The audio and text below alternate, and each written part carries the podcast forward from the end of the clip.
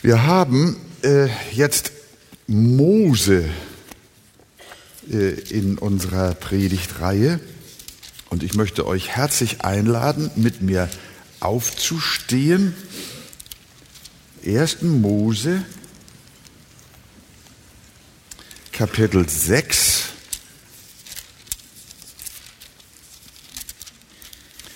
Ersten Mose 6, Vers 1 bis 7.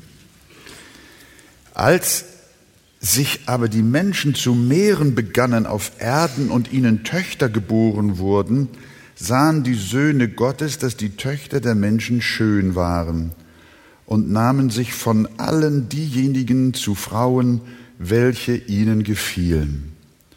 Da sprach der Herr, mein Geist soll den Menschen nicht ewig darum strafen, dass auch er Fleisch ist sondern seine Tage sollen 120 Jahre betragen. Die Riesen waren auf Erden in jenen Tagen und zwar darauf hin, dass die Söhne Gottes zu den Töchtern der Menschen kamen und diese ihnen gebaren. Das sind die Helden, die von alters her berühmt gewesen sind. Als aber der Herr sah, dass des Menschen Bosheit sehr groß war auf Erden, und alles Gebilde der Gedanken seines Herzens nur böse alle Zeit.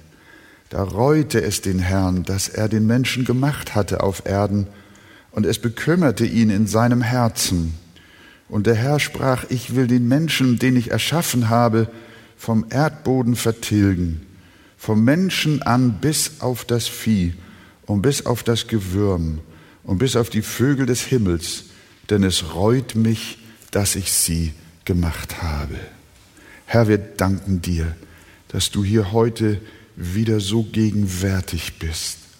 Wirke in deiner Gnade, jetzt auch durch dein Wort, an allen unseren Herzen.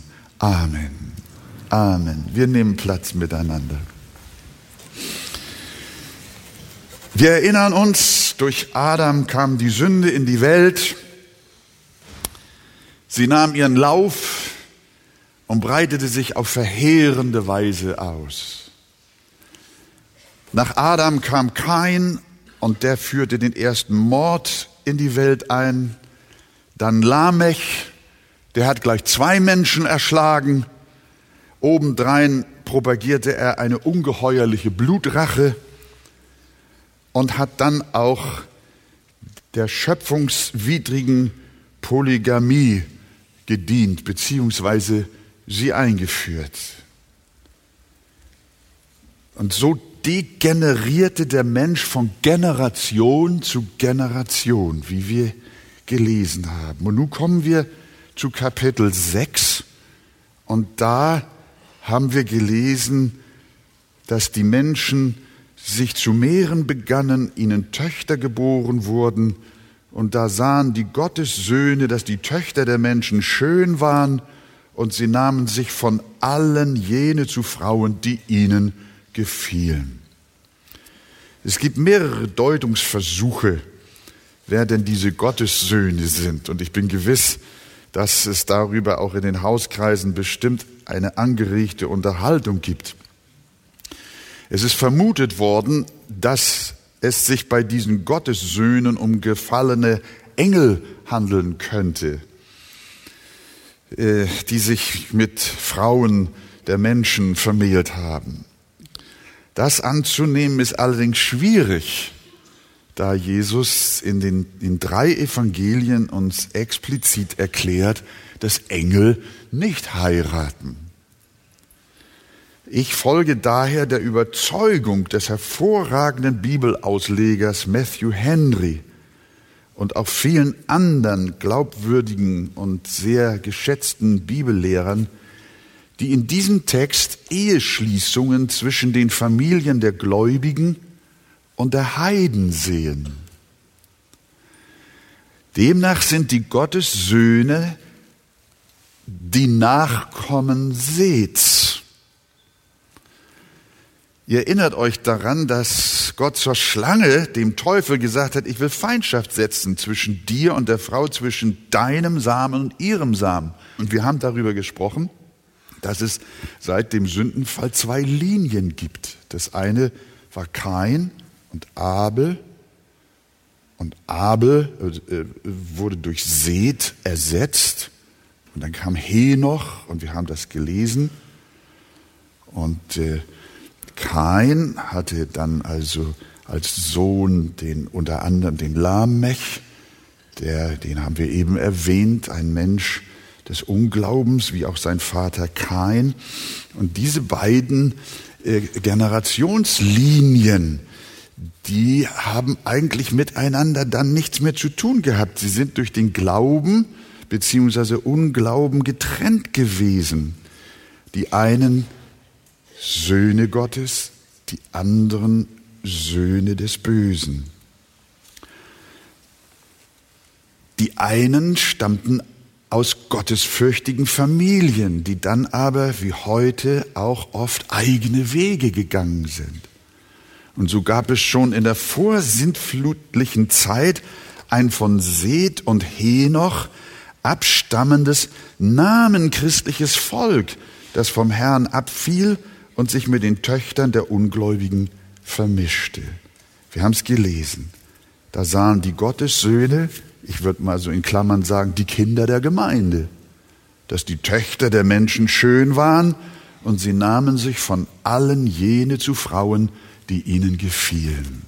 Hier wird eigentlich schon gleich das Fehlverhalten von Christen äh, von christlichen Familien äh, angesprochen, die ungläubige Ehepartner sich nehmen. In Mose steht schon in 5. Mose Kapitel 7, du sollst dich mit ihnen, den Heiden, nicht verschwägern, du sollst deine Töchter nicht ihren Söhnen zur Frau geben, noch ihre Töchter für deine Söhne nehmen, denn sie würden deine Söhne von mir abwendig machen, dass sie anderen Göttern dienen, und dann wird der Zorn des Herrn über euch entbrennen und euch bald vertilgen. Auch im Neuen Testament weist uns die Bibel auf diese Sünde hin, indem Paulus sagt, eine Frau ist frei zu heiraten, wen sie will. Nur, dass es in dem Herrn geschehe. Wie kann es im Herrn geschehen, wenn nicht beide Partner im Herrn sind? Deshalb auch die Warnung des Apostels, zieht nicht an einem fremden Joch mit den Ungläubigen, denn was hat das Licht für Gemeinschaft mit der Finsternis? Oder was hat der Gläubige gemeinsam mit dem Ungläubigen, dass er sich mit ihm verehelicht? Denn wie kann ein Christ einen Ehepartner wählen, der ein Feind Gottes ist? Wer der Welt Freund sein will, der wird Gottes Feind sein. Das ist die Konsequenz. Also, liebe Geschwister, da waren zwei Dinge, die Gott nicht gefallen haben, was die Entwicklung der frühen Menschheit betraf. Einmal war dort die korrupte Menschheit im Allgemeinen, die dem Bösen verfallen war, und zum anderen gab es den Abfall aus den Familien der Söhne Gottes, die den Glauben ihrer Eltern verwarfen indem sie sich ungeniert mit der Welt vermischten. diese beiden Fakten veranlassten Gott zum Handeln, die das Gericht der Sintflut einleiteten. Und ich gehe gewiss nicht fehl, wenn ich sage, wir haben heute eine ähnliche Situation. Wir sehen eine korrupte, absolut gottlose Welt und dazu noch eine abgefallene Christenheit, die sich von der Welt assimilieren lässt. Und Gottes Antwort wird auch heute wieder Gericht sein.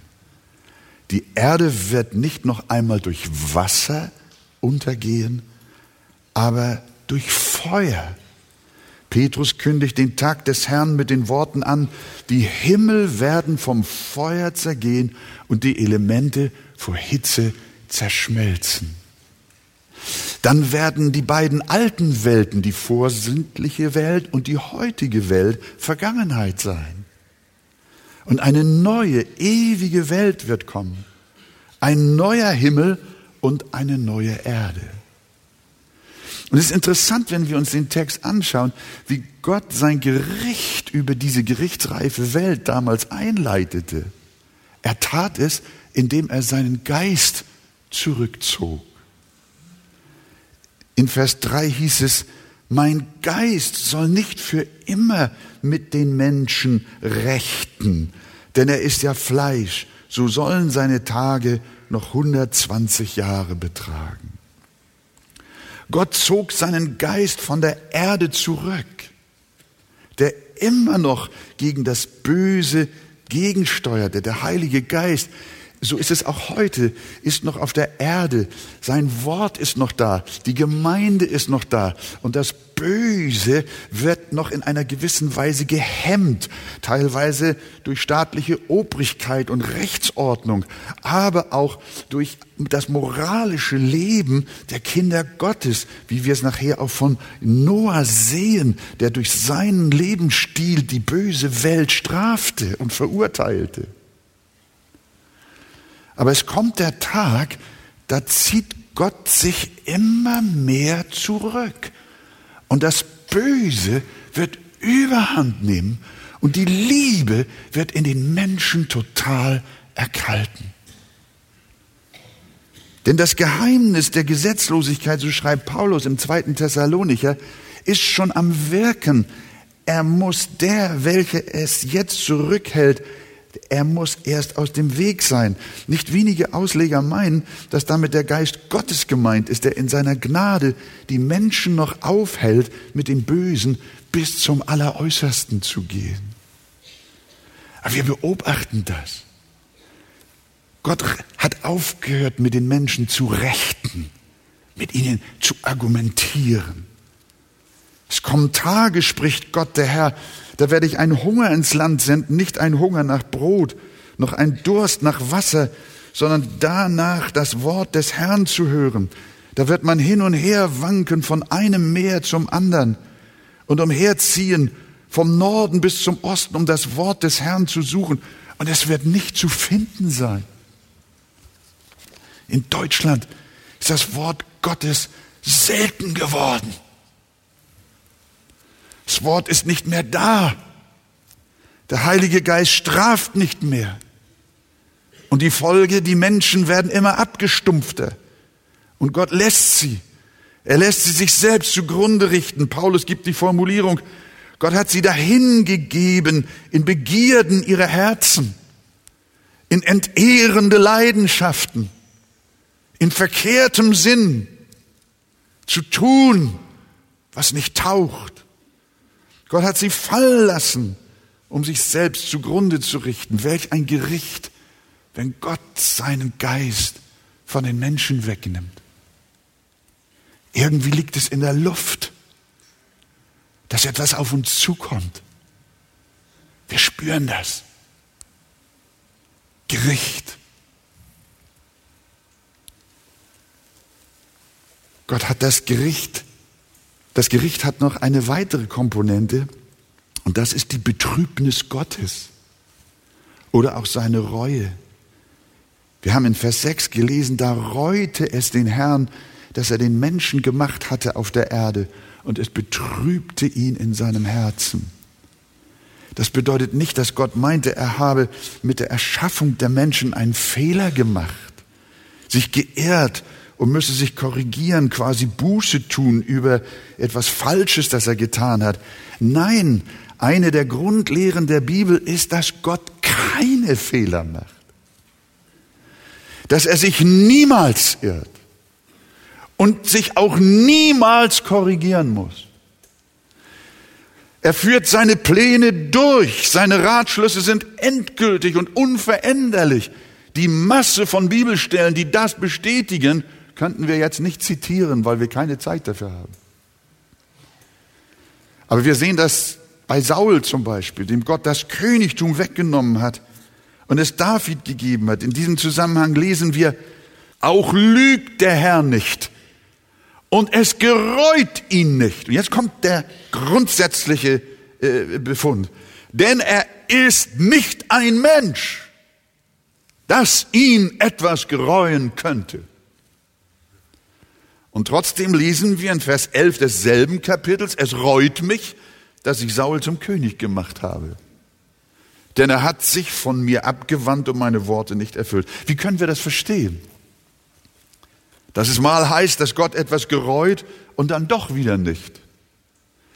Der Grundsatz lautet, Gott ist kein Mensch, dass ihn etwas gereut. Wenn es aber trotzdem heißt, dass ihn etwas gereut, dann wird Gott in einem solchen Satz, wie es hier in meiner Genfer Studienbibel in den Anmerkungen heißt, anthropomorph geschildert. Jetzt wisst ihr alle, was das ist. Anthropomorph, hört es und vergesst es. Das heißt, Gottes Verhalten wird mit menschlichen Verhaltensweisen beschrieben.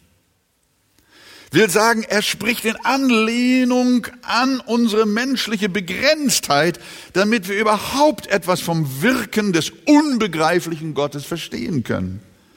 Er wählt wie Eltern bei ihren Kindern eine Sprache, die unserer Verständnisfähigkeit angepasst ist. Obwohl wir wissen, dass die Sonne in unserem Sonnensystem ein unbeweglicher Fixpunkt ist, erzählen wir unseren Kleinen dennoch etwas vom Sonnenaufgang oder Sonnenuntergang. Und das tun wir, obwohl da nichts aufgeht und auch nichts untergeht. Stimmt das? Haben wir die Kinder belogen, wenn wir so reden? Würde ich nicht sagen. Wir sprechen mit ihnen nur in ihrer kindlichen Weise, wie sie es subjektiv erleben. Denn die großen Geheimnisse des Sonnensystems können sie noch nicht erfassen. Und so lügt Gott auch nicht, wenn er Dinge über sich in vereinfachter Weise sagt. Auch wenn es subjektiv so aussieht, als habe Gott seine Meinung geändert, als gereute ihn etwas, gereut ihn dennoch nichts. In 4. Mose 23, Vers 19 wird das nochmal festgemacht. Gott ist nicht ein Mensch, das er lüge, noch ein Menschenkind, das ihn etwas gereuen würde. Was er gesagt hat, sollte er es nicht tun. Was er geredet hat, sollte er es nicht ausführen. Natürlich tut er das. Gottes Reue könnten wir vielleicht eher als eine Art Betrübnis bezeichnen. Es bricht ihm das Herz, die furchtbare Ungerechtigkeit der Menschen zu sehen. Und deshalb heißt es auch in unserem Text in 1. Mose 6, Vers 6, da reute es den Herrn, dass er den Menschen gemacht hatte auf der Erde und es betrübte ihn in seinem Herzen. Gott ist sehr traurig über die Sünde der Menschen. Er hat Gefühle und darum sein Bekenntnis. So wahr ich lebe, spricht Gott der Herr, ich habe kein Gefallen am Tode des Gottlosen. Nein, sein Herz ist betrübt darüber, sondern dass der Gottlose umkehre von seinem Wege und lebe. Da schlägt Gottes Herz. Aber Gott kann und will nicht die Gerechtigkeit ausblenden und das Gericht, das dran ist, nicht beiseite schieben. Denn Gott ist auch ein gerechter Gott. Wenn sich ein Mensch bekehrt, dann reut es Gott auch. Zum Positiven dann. Es reut den Herrn seine Gerichtsandrohung, die er vorher zum Beispiel im Fall Ninive ausgesprochen hat. Aber dann kommt Freude auf in seinem Herzen und er ändert seine Handlungsweise mit dem Bußfertigen. Aber das ist für Gott keine Überraschung, sondern war in seinem Herzen ewiger Plan, von Anbeginn bereits vorgesehen. Und hier merken wir etwas, wir haben einen großen, unbegreiflichen Gott. Mehr kann ich dazu nicht sagen. Ja, da sind einige, die rufen Halleluja. Sagt doch alle mal Amen. Ja, die, die Arche hat Schlagseite nach da. Aber wir können gut verstehen, das können wir verstehen, wenn wir Gott auch nicht begreifen, dass Gott Sünde hasst, dass Ungerechtigkeit und Unzucht ihm ein Gräuel ist und dass er die Menschen wegen ihrer Bösartigkeit richten wird. Die einen in der Sintflut, die anderen wie Sodom und Gomorra und noch andere in den Kriegen und Katastrophen unserer Zeit. Gott ist ein gerechter Gott, der niemand ungestraft lässt. Denn der Lohn der Sünde ist der Tod, aber die Gnadengabe ist das ewige Leben in Christus Jesus, unserem Herrn. Die Gnadengabe ist das ewige Leben in Christus Jesus.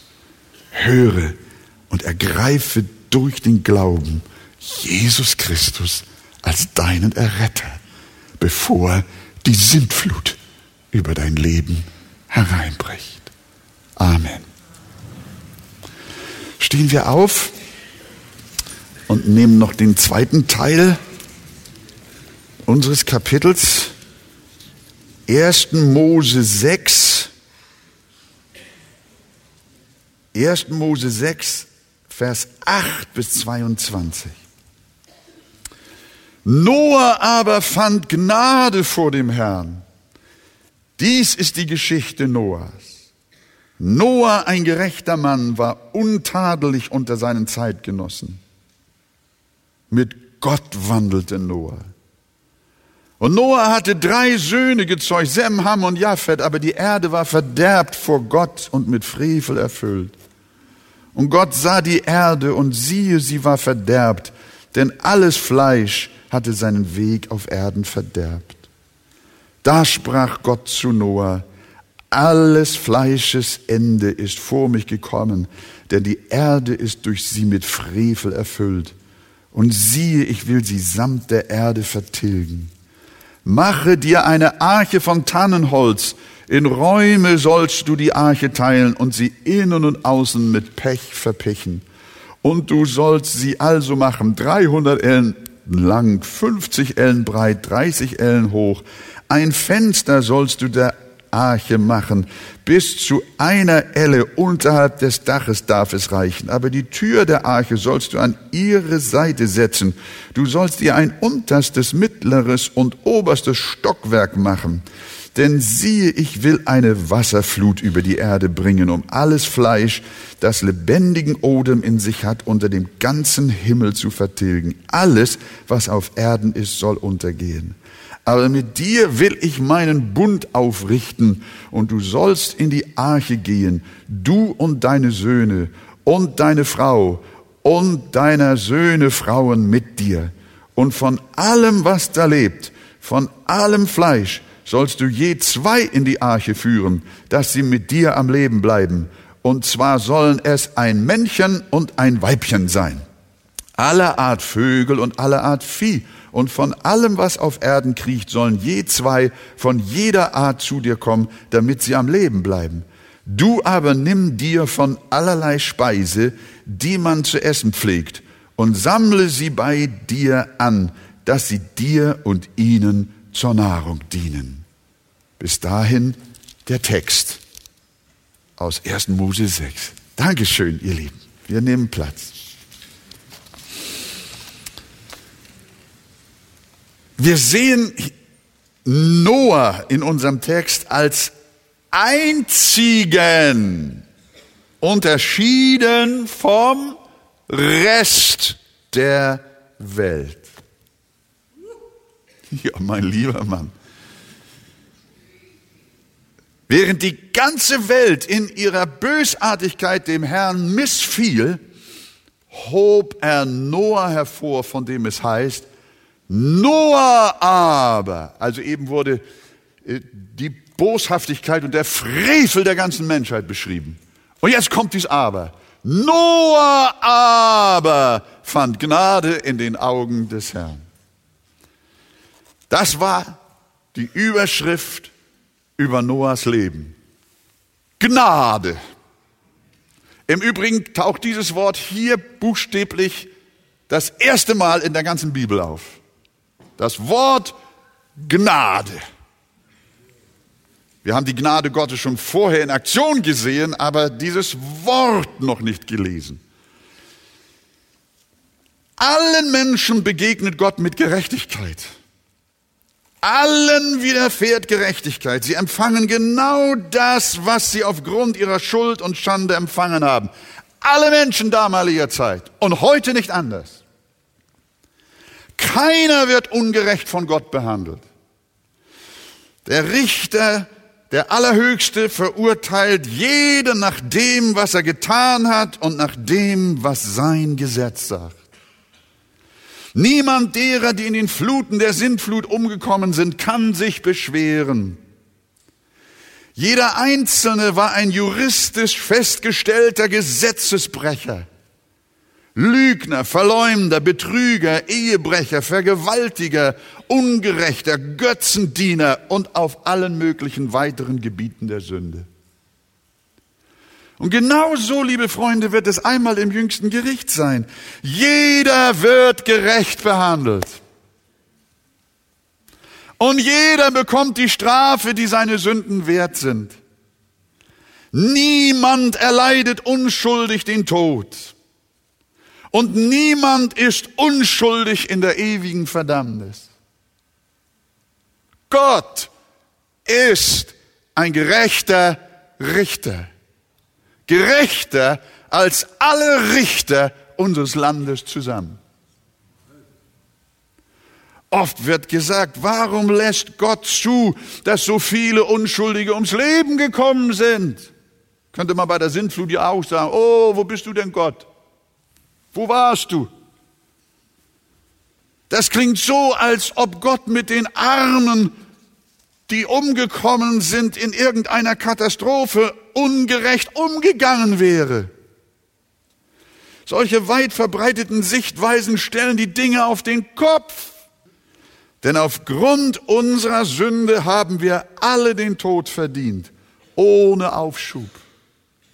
Unsere Frage sollte nicht lauten, warum mussten diese sterben?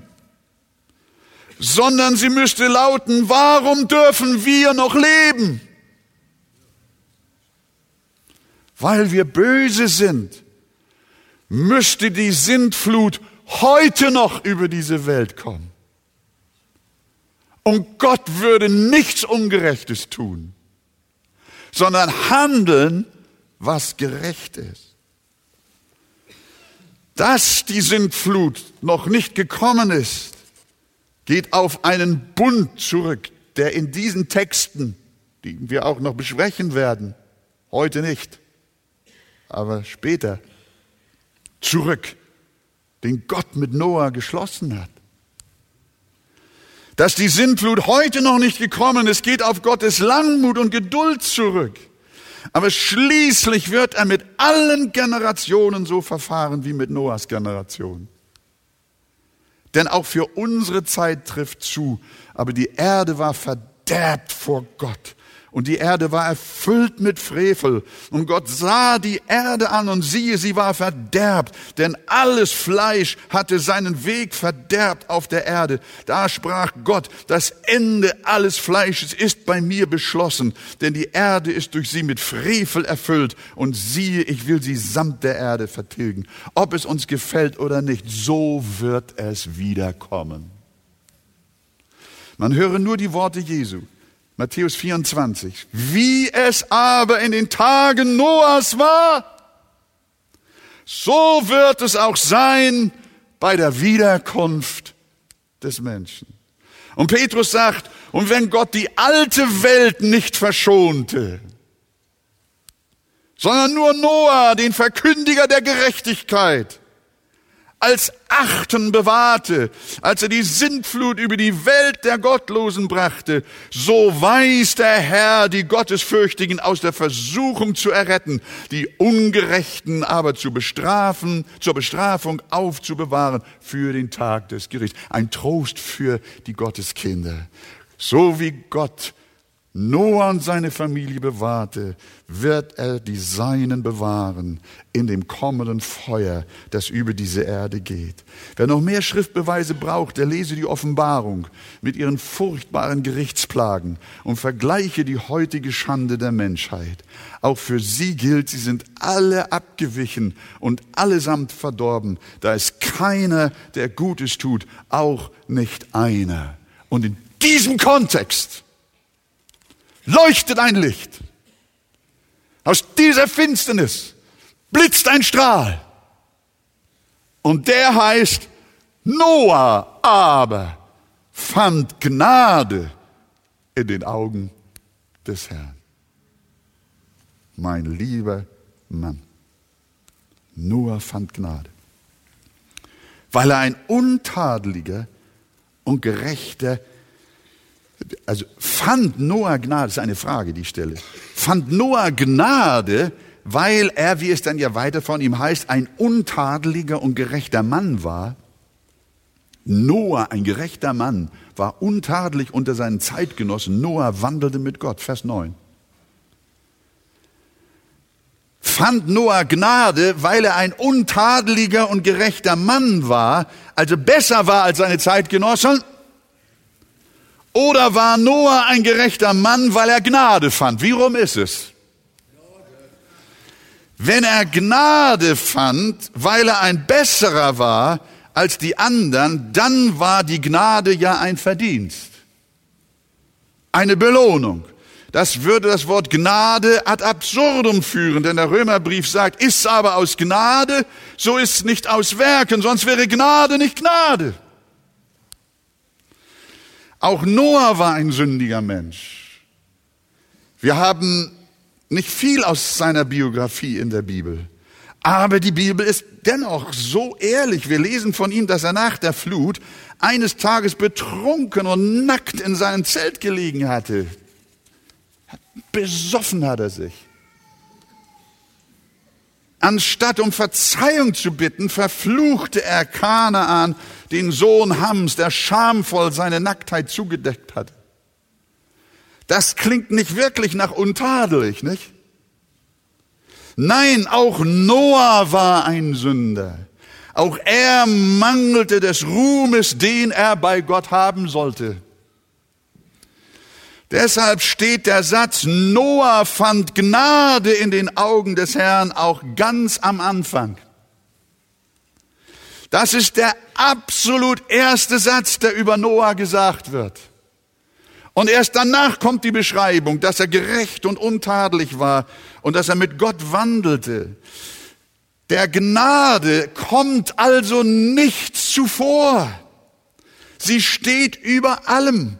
Noahs Gerechtigkeit war also bereits die Folge der Gnade. Er wandelte mit Gott, weil die Gnade das wirkte. Und nicht, er bekam Gnade, weil er mit Gott wandelte. Wir können Gnade also wie folgt definieren. Das könnt ihr euch aufschreiben. Gnade ist eine aus freien Stücken gewährte Gunst Gottes denen gegenüber, die gerechterweise nur Strafe verdienen. Gnade ist eine aus freien Stücken gewährte Gunst Gottes denen gegenüber, die gerechterweise nur Strafe verdienen. Das einzige Kriterium, nachdem Gott Menschen errettet, lautet, wem ich gnädig bin, dem bin ich gnädig. Und wessen ich mich erbarme, dessen erbarme ich mich. Einen anderen Grund, warum jemand errettet wird, gibt es nicht. Nach diesem Prinzip genau hat Gott auch Noah seine Gnade zugeteilt. Ohne Verdienst, ohne Vorzug, sondern allein weil Gott es nach dem Willen seines Wohlgefallens so wollte. Und darum suchte Noah den Herrn. Darum liebte er seine Gebote. Darum suchte er ein gerechtes und untadeliges Leben. Darum wandelte er mit dem Herrn, während andere es nicht taten. Noah tat es, weil Gnade auf seinem Leben lag. So sind auch Christen nicht besser als ihre weltlichen Mitmenschen. Nein, wir sind Christen, weil Gott uns aus unerklärlichem Grund gnädig gewesen ist. So ist das Koordinatenkreuz des Heils richtig gesetzt. sonst wäre Gnade nicht mehr Gnade, sondern Paulus sagt, durch Gottes Gnade bin ich, was ich bin, sonst wäre ich nichts. Und deshalb der herrliche Satz, Noah aber fand Gnade in den Augen des Herrn. Halleluja. Und jetzt, mach dir eine Arche aus Tannenholz. Und jetzt kommt die Beschreibung. Mit Pech, 300 Ellen lang, 50 Ellen breit, 30 Ellen hoch, eine Lichtöffnung sollst du machen, eine Elle hoch, ganz oben an der Arche sollst du sie rundherum herstellen und den Eingang der Arche sollst du an ihre Seite setzen. Du sollst dir ein unterstes, zweites und drittes Stockwerk machen. Das muss ein ganz schöner Koloss gewesen sein. Und Abraham tat, wie der Herr ihm befohlen hatte. Oh, oh, oh nein. Und Noah tat. Ja.